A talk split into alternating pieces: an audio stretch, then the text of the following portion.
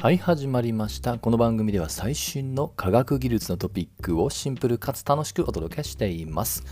今日のテーマは反重力というロマンと宇宙最大規模のミステリーと題してお届けします、えー、結構一般ニュースでも見かけたので知ってる人多いと思います。つい最近の出来事です。反物質の重力落下を初観測したというね。極めて、まあ、アカデミックな話題ですが日本人の方々も結構中心的な役割を担ったので NHK を含む結構全国規模のメディアでも報道されています。反物質。皆さんどうですかね？多分 SF 好きな人にはね結構おなじみの言葉です。はい。でもっと言うと反物質だけでなく反重力っていう言葉も SF ではおなじみでまあイメージ湧くと思いますけど物をね浮かせるねテクノロジーとしてよく使われます。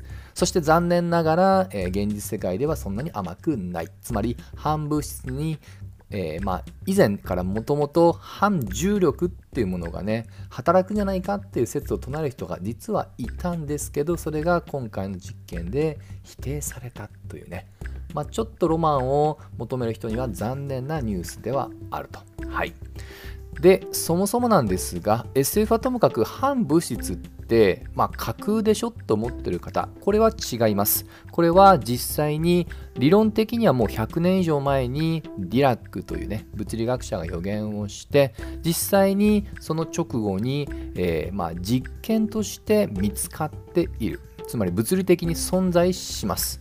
はい。ここまではもう過去形ですね。で今回も反物質ちょっと定義言っておくと、えー、まあ素粒子ってありますよね。電子とか陽子とかもしくは原子分子。それと全く同じなんですけど唯一電気的に真逆の性質を持つもの。これが反物質です。で今回はその一つ、えー、水素。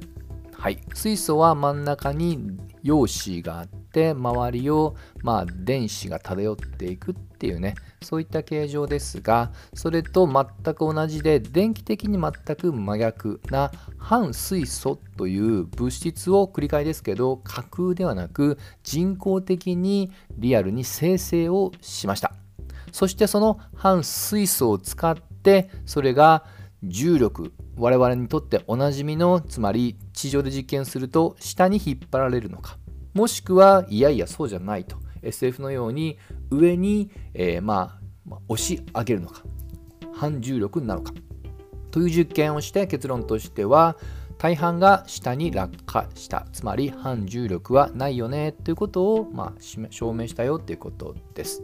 で一般紙の中でも比較的 NHK が反物質とはっていうね定義も含めて詳しく報道されていたので一般紙ではそれをお勧めします。ちなみに、えー、ネイチャーという雑誌でこの研究内容はね報告もされてますのでちょっとね気合入った方ちょっとがっつりね理解しようっていう方はそちらにアクセスしてみてください。でせっかくですのでこのちょっと反物質関係の話題を振りまいて終わりにしたいと思います。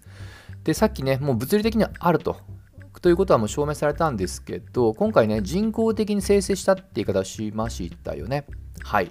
実は、えー、まあ、人工的に作らないとほぼ天然にはないんですね。反物質自体が。これは別に水素云々にかかわらずの話です。なぜないのか。だって内容としてはね電気的に逆なだけであって全く同じってことは普通に考えるとね同じ数だけあってもおかしくない。なのになぜか天然もしくは自然にはほぼない。ほぼないと。はい。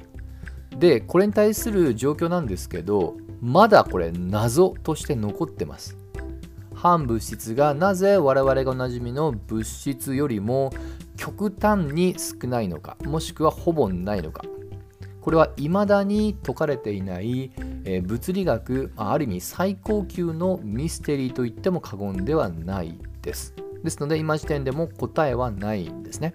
はい、でこれはもちろん、まあ、謎が残っている以上解きたいのが人間もしくは科学者の差がですので、えー、いろんな方々が、まあ、仮説をもとにね研究を進めております。またどっかでね掘り下げてみたいと思うんですけど、えー、まあ、今回はまずはね反重力が否定された。そしてそれに日本人の研究者たちが、まあ、多大なる貢献をしているってところを素直にね喜んで終わりにしたいと思います。といったところで今回はここまで。また次回一緒に楽しみましょう。